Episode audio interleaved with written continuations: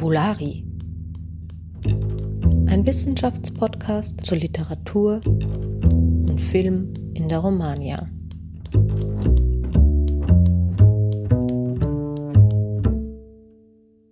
Hallo und herzlich willkommen auch diese Woche bei Fabulari. Ich möchte heute wieder eine ganz besondere Gästin begrüßen und zwar Gabriele Hassler. Hallo liebe Gabi. Hallo.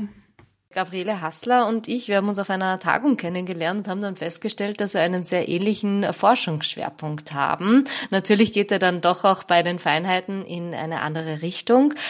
Aber jene ZuhörerInnen, die uns regelmäßig hören, werden sich vielleicht doch an mancher Stelle auch erinnert fühlen an Folge 39, ähm, wo es eben auch um AutorInnenschaft ging und wo ich von meinem Forschungsprojekt berichtet habe. Ja, nun aber zurück zu dir, Gabriele. Ich würde dich bitten, dich vielleicht kurz vorzustellen und auch schon eingangs ein wenig von deinem Projekt zu erzählen.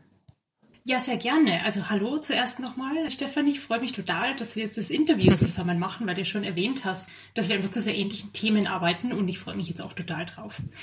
zu mir, ich promoviere aktuell an der Universität Innsbruck im Bereich spanische Literatur- und Kulturwissenschaft und arbeite in meiner Dissertation zu Gloria Fuertes und Maria Elena Walsh. Das sind zwei Dichterinnen des 20. Jahrhunderts aus Spanien bzw. Argentinien. Und meine Forschungsinteressen beziehungsweise so die Bereiche, die ich in meiner Dissertation abdecke, sind das eher noch neuere Feld der Autorschaftsstudien, also der Estudios Autoriales, wie sie jetzt auch in der Hispanistik so im letzten Jahrzehnt, kann man vielleicht sagen, rezipiert und äh, entwickelt werden. Weiters dann Lyrik des 20. und 21. Jahrhunderts, Gender Studies, Queer Studies und feministische Literaturtheorie. Mhm.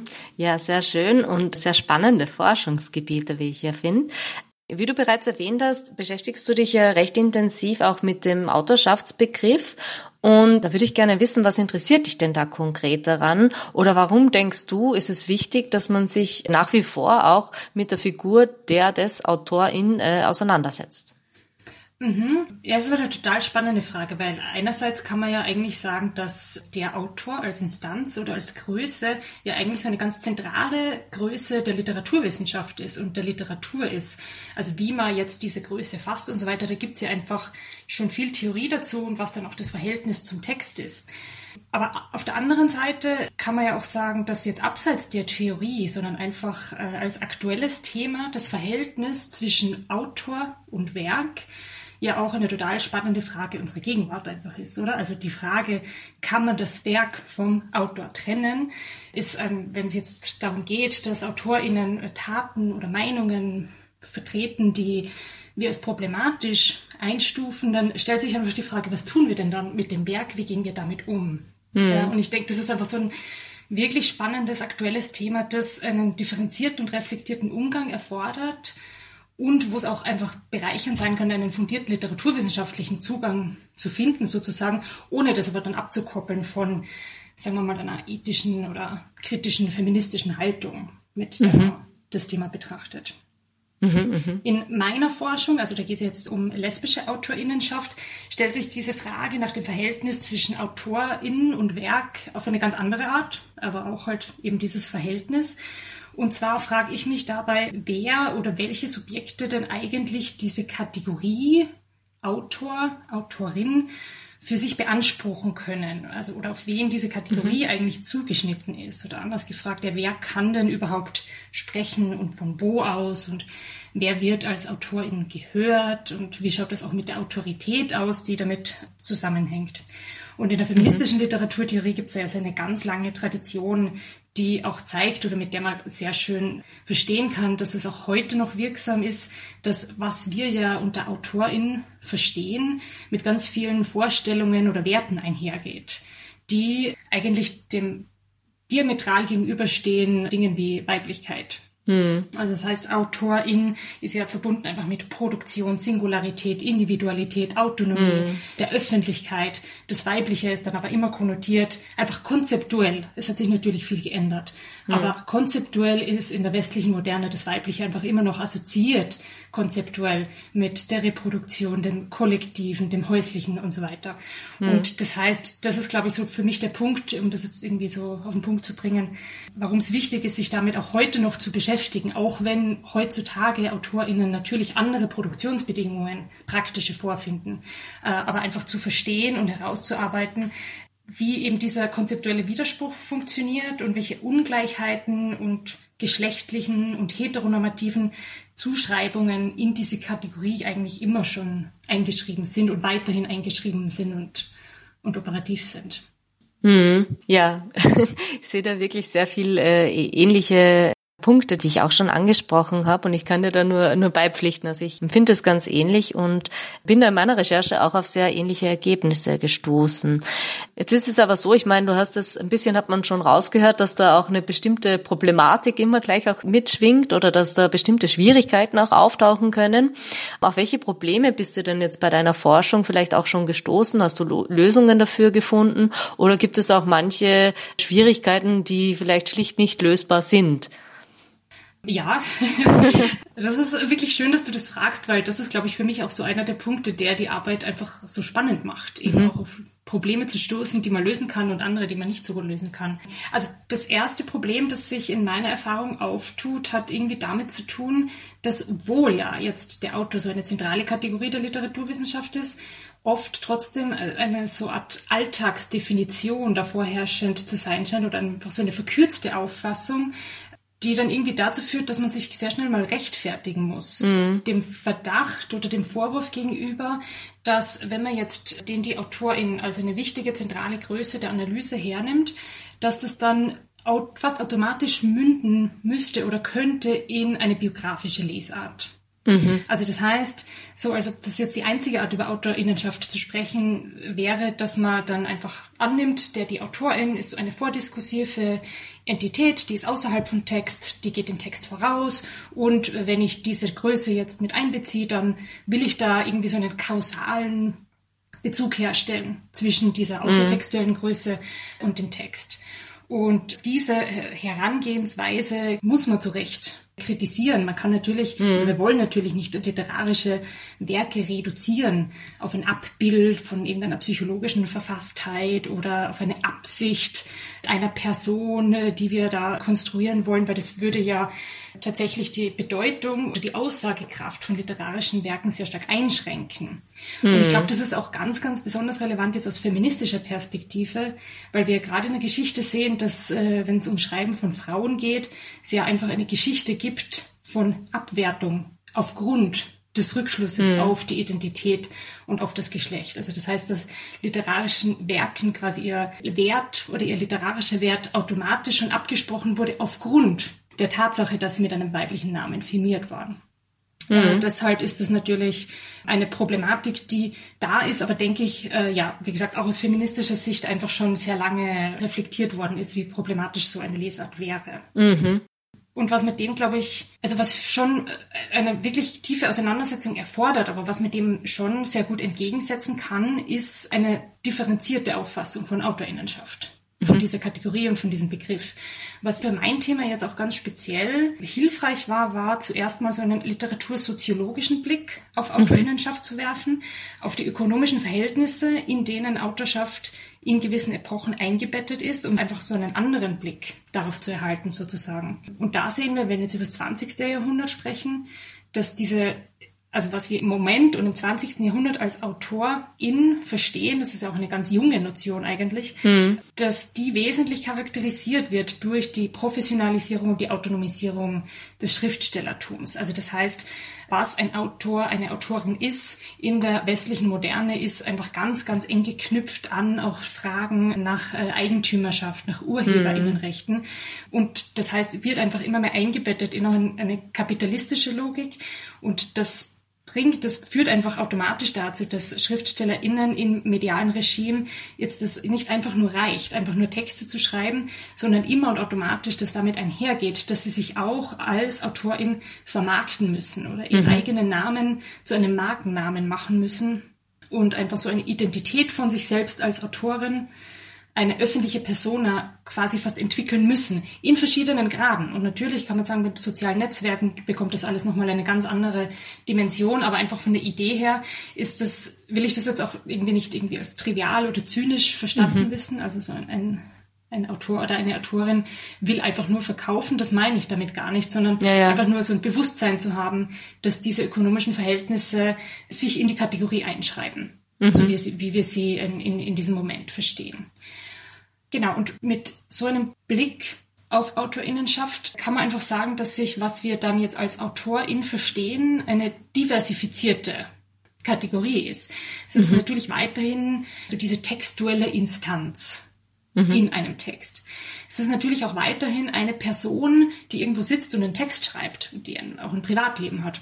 Und es ist aber eben auch dann diese öffentliche Persona, die auftritt, Interviews gibt, vielleicht auch Essays über ihr eigenes Werk schreibt, die sich öffentlich äußert und so weiter.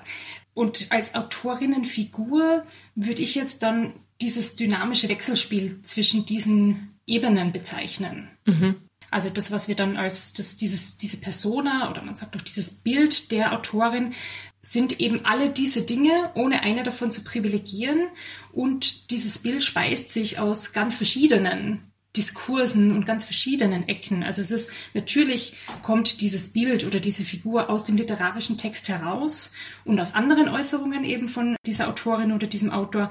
Und ganz wesentlich sind aber auch einfach Diskurse von Dritten, also von JournalistInnen, mhm. vom Feuilleton, von der Literaturkritik.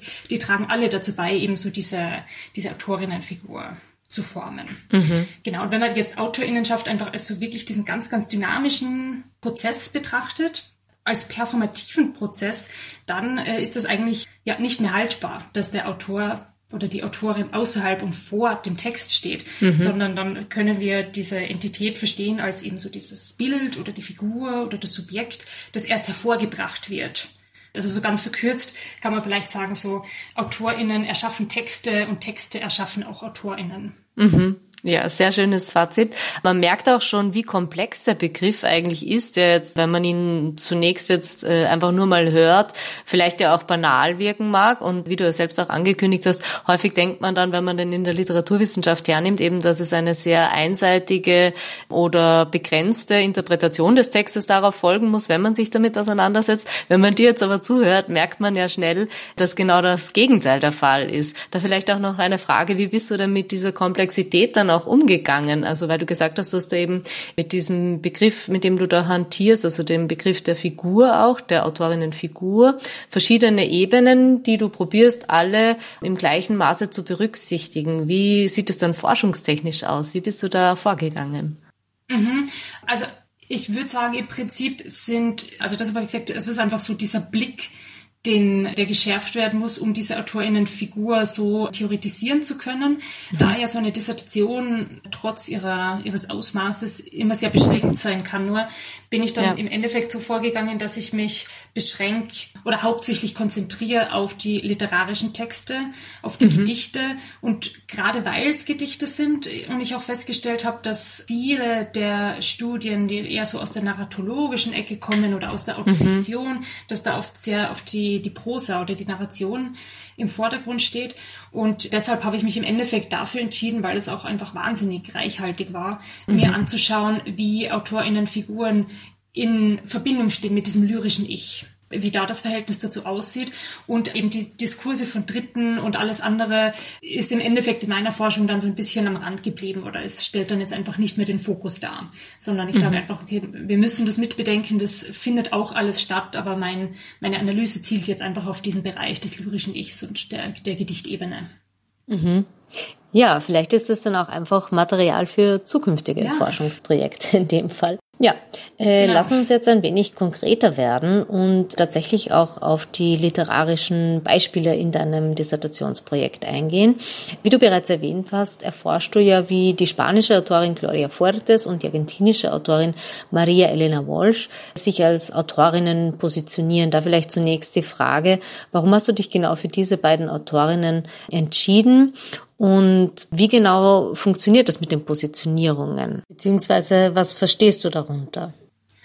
Ähm, ja, danke. Also die Wahl von diesen beiden Autorinnen, von Gloria Fortes und Maria Elena Walsh, ist für mich eigentlich außer Frage gestanden, weil sich mein ganzes Forschungsprojekt eigentlich entwickelt hat oder ursprünglich einfach erst entstanden ist aus diesen, aus der Beobachtung der Ähnlichkeiten von diesen beiden ganz spezifischen und ganz konkreten Fällen. Mhm. Also der Beobachtung auch, wie sie, also ihrer Existenzweise als AutorInnen in der Kultur und in der Literaturwissenschaft. Mhm. Wenn ich das mal so kurz ähm, zusammenfasse, beide beginnen so ungefähr 1940 herum zu publizieren, werden auch als Lyrikerinnen in dem Moment erfahren da große Anerkennung, werden dann aber später in ihrer Laufbahn vor allem für ihre Kinderliteratur rezipiert. Mhm sehr bekannt, werden zu regelrechten Literary Celebrities mhm. oder zu so Art nationalen Ikonen tatsächlich, die auch eine sehr, sehr große mediale Präsenz haben und als Figuren und als Autorinnen eben für die Kinder- und Jugendliteratur sehr stark in der Öffentlichkeit stehen mhm. und dadurch auch, auch heute noch, also über mehrere Generationen hinweg, wirklich sehr, sehr breiten Bevölkerungsschichten ein Begriff ist mhm. und sehr große Teile der Bevölkerung diese AutorInnen wirklich als so eine ja, ganz tolle Kindheitserinnerung, auch sehr bildlich einfach durch die mediale Präsenz in Erinnerung mhm. haben. Und zunächst, was damit auch mal auffällt, ist, dass dadurch ihr literarisches Werk für Erwachsene immer weniger rezipiert worden ist, sie immer weniger als auch Dichterinnen gelesen worden sind und ihr Bild sozusagen also einfach sehr stark eingeschränkt worden ist mhm. auf diese Kinderliteratur. Und dazu kommt noch, was du schon angesprochen hast und was mein Hauptforschungsinteresse ist, ist die Frage nach dem Stellenwert des privaten Lebens. Mhm in so derart in der Öffentlichkeit stehenden Figuren. Also ich frage mich dann einfach, was ist das Verhältnis zwischen diesem geheimen lesbischen Dissidentenleben als unverheiratete Frau mhm. in dieser Zeit und in diesem historischen Kontext zu dieser eben Hypervisibilität als öffentliche Figuren und als diese Ikonen der Kinderliteratur. Beide haben auch irgendwie so einen Status als Figur, die man so als Mutter des Volkes mhm. beschreiben könnte. Und eben wie spielt da diese sexuelle Identität oder sexuelle Orientierung hinein? Und mich hat einfach dann interessiert, also das war einfach so dieses genuine erste Forschungsinteresse, wie die Autorinnen diese Spannung manövriert haben. Mhm. Also diese Spannung zwischen dieser notwendigen Öffentlichkeit, beide waren ja auch einfach ökonomisch wirklich abhängig von, von dieser Kinderliteratur. Sie haben quasi von ihrem Image auch gelebt. Mhm. Und die, diese Spannung dann einfach zur, zu, zum privaten Leben und zu diesem geheim zu haltenden lesbischen Leben. Und in weiterer Folge dann eben, wie können wir diese Spannung dann auch in ihren Gedichten für Erwachsene lesen? In ihrer Selbstdarstellung oder in ihrer Privatheit, in ihrer Diskretion, also oder in ihren lyrischen Selbstentwürfen. Mhm. Ja, du hast uns ja auch einen Textausschnitt mitgebracht. Vielleicht ist jetzt ein guter Punkt, da mal in die Literatur auch einzutauchen. Und du kannst uns ja dann ein bisschen erklären, was du durch deine Forschungsausrichtung aus diesem Textausschnitt auch ausliest. Mhm. Der Textausschnitt ist von Gloria Fuertes. Um das zuerst ein bisschen zu kontextualisieren, was bei ihrer Lyrik sehr stark auffällt, ist, dass sie einen sehr, sehr starken selbstbezüglichen Charakter hat, der zum Teil auch als autobiografisch geframed ist. Also es ist eine Lyrik, wo das schreibende Ich im Zentrum steht und die Lebenserzählung sozusagen auch als ein Garant für das Werk oder für die Qualität des literarischen Werks steht und dabei natürlich der Aspekt der sexuellen Orientierung nicht explizit vorkommen kann mhm. in dieser Zeit. Und damit in Zusammenhang steht und was auch einfach so wesentlich ist für ihre Selbstfiguration, ist der Themenkomplex der Soltera und der Soledad, also des nicht verheiratet Seins, des Ledigseins und des Alleinewohnens oder der Einsamkeit. Mhm.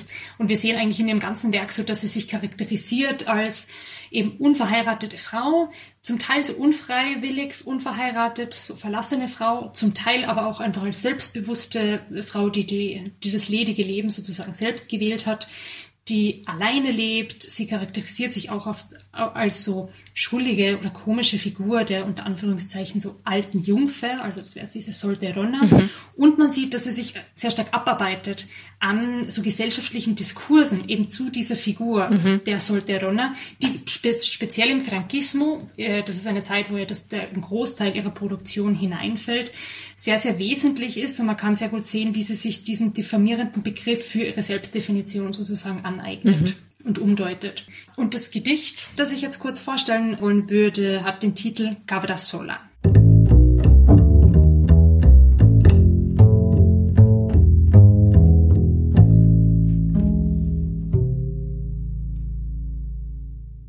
Hay quien dice que estoy como una cabra. Lo dicen, lo repiten, ya lo creo. Pero soy una cabra muy extraña, que lleva una medalla y siete cuernos. Cabra, en vez de mala leche, yo doy llanto. Cabra, por lo más peligroso me paseo. Cabra, me llevo bien con alimañas todas. Cabra, y escribo en los tebeos. Vivo sola, cabra sola, que no quise cabrito en compañía. Cuando subo a lo alto de este valle, siempre encuentro un lirio de alegría. Y vivo por mi cuenta, cabra sola, que yo a ningún rebaño pertenezco. Si sufrir es estar como una cabra, entonces sí lo estoy, no dudar de ello.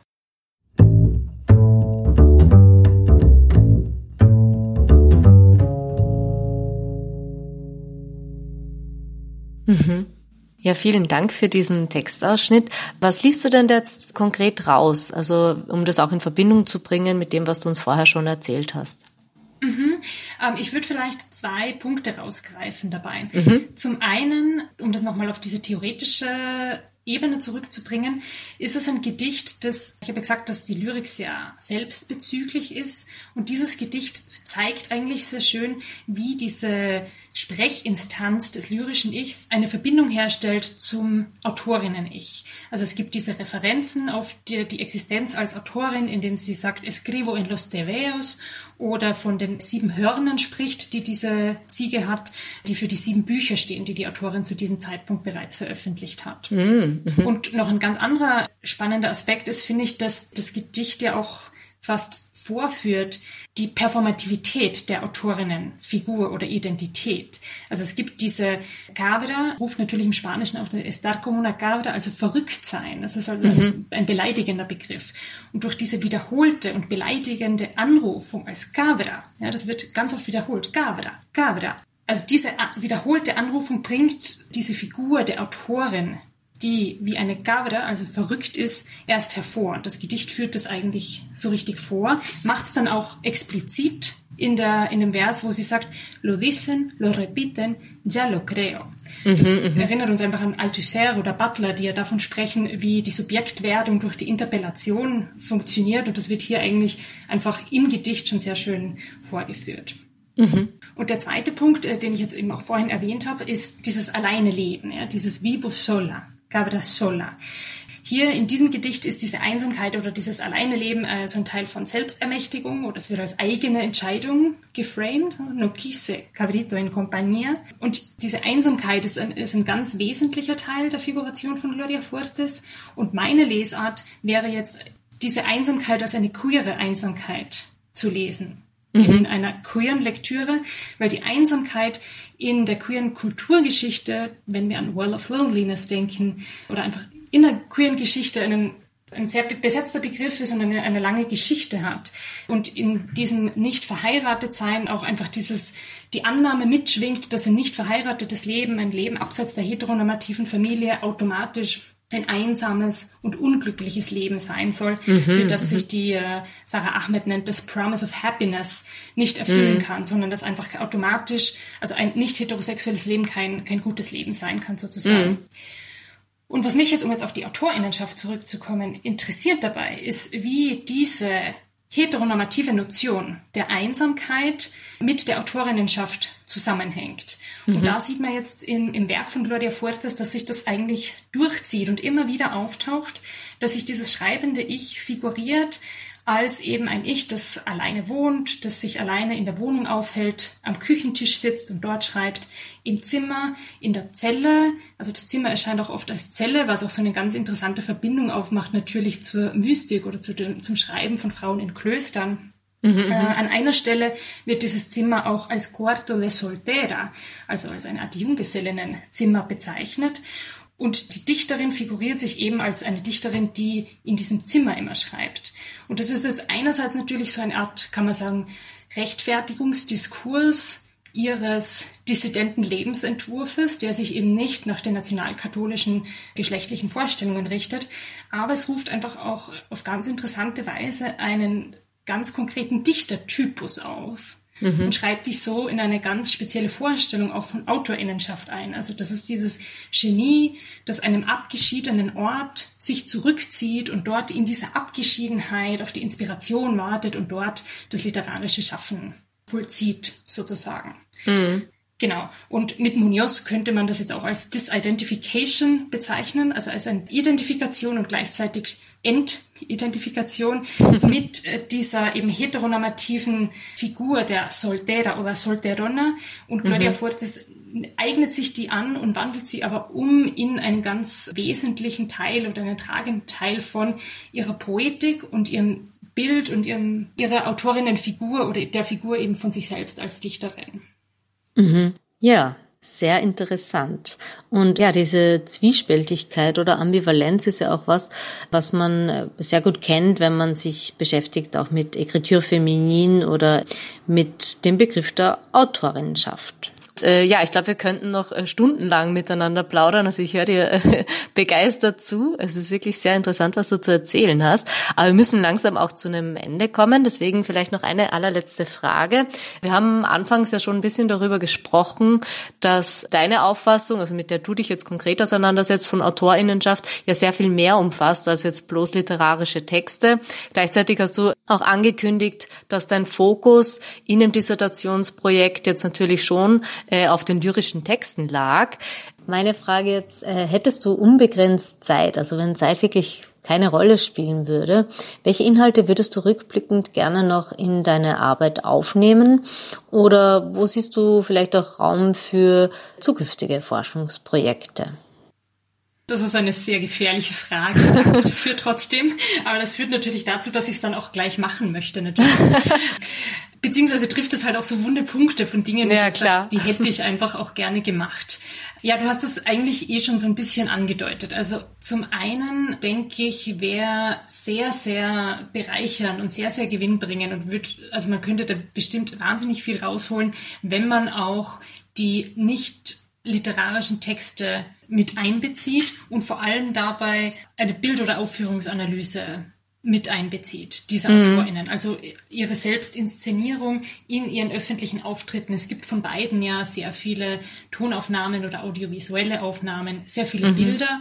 Und ich glaube, ein Fokus oder eine, einfach eine Ergänzung durch eine Studie der Ikonografie oder der Korpografie, also auch die Stimmmodulation und das ganze Auftreten, wäre gerade bei diesen Autorinnen, die eben medial so präsent waren, sehr gewinnbringend, Mhm. Und würde einfach auch nochmal unterstreichen, wie sehr Autorinnenschaft ja auch eine mediale Praxis ist und ja. eine verkörperte Praxis ist. Ich habe in meiner Dissertation einen Teil, wo es um Körperlichkeit und den, den Autorinnen Körper geht und wie der in Zusammenhang mit Autorschaft steht und in welchem Verhältnis. Und es wäre einfach wirklich total spannend, auch diese verkörperten Praktiken sozusagen noch analysieren zu können. Mhm. Und ein weiterer riesengroßer und endlos ausufernder Bereich wäre natürlich auch dann, was man jetzt so fassen könnte als, sagen wir, die, die Fremddarstellung oder die Autorinnenkonstruktion durch Dritte, also nicht durch mhm. die Autorinnen selbst und nicht durch die Texte, sondern eine Art, sagen wir mal, Diskursanalyse von journalistischen Diskursen oder von literaturwissenschaftlichen Diskursen, wie die diese AutorInnen eben auch so konstruieren als so mhm. entsexualisierte, einsame Figuren, Mutter des Volkes und so weiter, die eben diese lesbische Komponente nämlich eben ganz dezidiert ausgespart haben, sehr lange Zeit. Mhm. Und in Zusammenhang damit auch, was man so die posthume Autorinnenfiguren nennen könnte, also die Autorinnenfiguren leben ja weiter. Mhm. Also sie sind irgendwann gibt es einfach diese Autorin nicht mehr, die noch etwas dazu äh, legen könnte. Aber die Autorinnenfiguren als Zeichen zirkulieren ja weiter in der Kultur. Und gerade jetzt in mhm. unserer Gegenwart, die so geprägt ist von queer-feministischen Diskursen und Sensibilitäten, ist es auch sehr, sehr spannend, was die heutigen LeserInnen und das heutige Publikum aus diesen Figuren macht und wie sie sie einfach weiterschreibt und wie sie so auch einfach weiter zirkulieren. Also da mhm. gibt's noch andere Punkte, aber ich glaube, das wären so die größten, die, die sehr viel Potenzial haben. Mhm. Ja, und äh, ein Teil oder ein, ein Puzzlestück, dass die Interpretation oder die Lesung dieser Autorinnen ein Stück weit erweitert ist, ja auch deine Arbeit selbst. Und äh, ja, vielen Dank, dass du dir heute Zeit genommen hast, uns einen kleinen Einblick in dein Forschungsprojekt zu geben. Und sobald das Werk vollendet ist, äh, werden wir natürlich auch in unseren Shownotes gerne drauf verlinken für jene, die da noch ein bisschen tiefer eintauchen wollen. Ja, herzlichen Dank. Danke für das Gespräch. Ja, und wir hören uns wieder in zwei Wochen.